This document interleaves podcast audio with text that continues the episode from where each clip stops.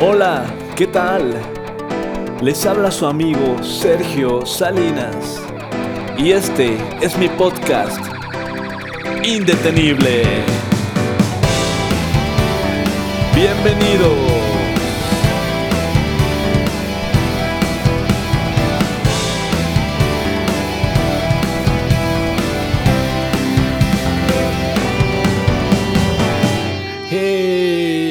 Bienvenidos, qué gusto saludarlos amigos y amigas. Muchas gracias por escuchar mi podcast, por tomarse el tiempo de escucharme. Y bueno, espero y deseo de todo corazón que este podcast sea de gran ayuda para tu vida y sobre todo enriquezca y te ayude a fortalecer y a desarrollar tu relación personal con papá Dios. Espero que la hayas pasado súper cool en Navidad, de maravilla en Año Nuevo, que este día en la mañana hayas encontrado algo debajo de tu arbolito o en tu zapato o en tu sala, no sé. Y si no, pues que te hayas sacado un muñequito ahí en la rosca de Reyes. Y si no, bueno, ten por seguro que alguien, alguien te invitará este próximo 2 de febrero un atolito o un tamalito, ¿verdad? Hay que ser positivos, mi gente, en este 2020. y bueno, pasamos al título de este episodio que se llama, se titula Los Reyes Magos. Los Reyes Magos. Y vamos a la palabra de Dios que dice en el libro de Mateo capítulo 2 versículos 1 y 2, dice así. Jesús nació en Belén de Judea cuando gobernaba el rey Herodes.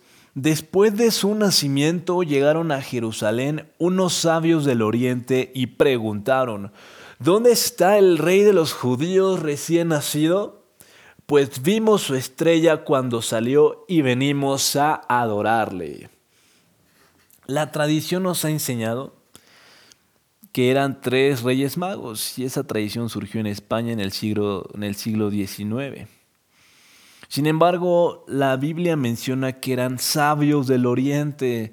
Así es, no eran reyes, eran sabios del oriente. Y seguramente eran más de tres porque causaron revuelo cuando llegaron a Jerusalén preguntando por el rey de los judíos.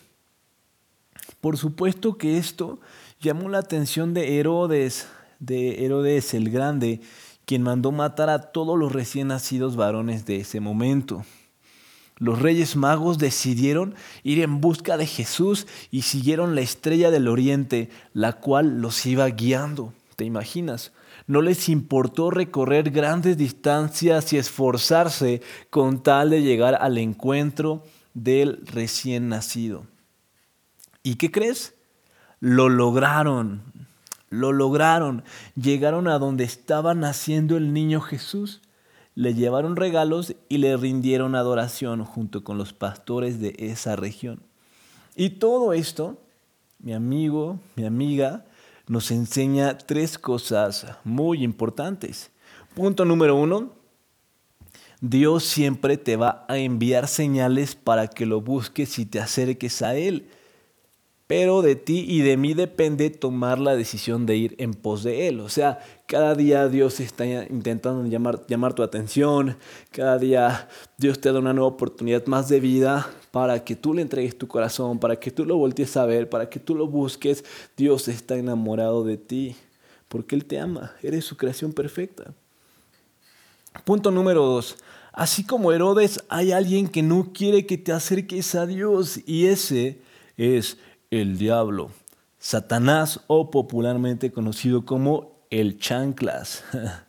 Ese va a hacer todo lo posible por desanimarte y desviarte de tu camino hacia Cristo Jesús. ¿Qué voz estás escuchando más? ¿La del chancla desanimándote o la de Jesús llamándote a su presencia?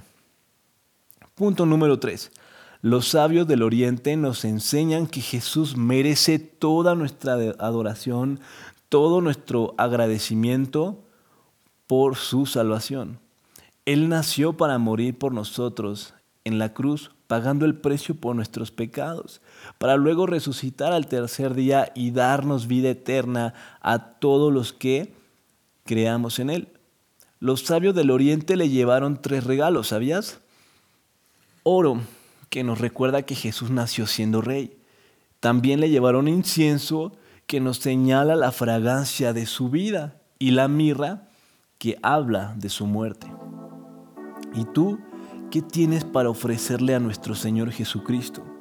Él dio su vida por ti. ¿Y tú qué estás dispuesto a darle? Más que todo lo material y superficial, Dios quiere que le entregues el primer lugar de tu vida, que Él sea el centro de tu corazón. Ese es el mejor regalo que le puedes dar, no solamente hoy, sino cada día de tu vida.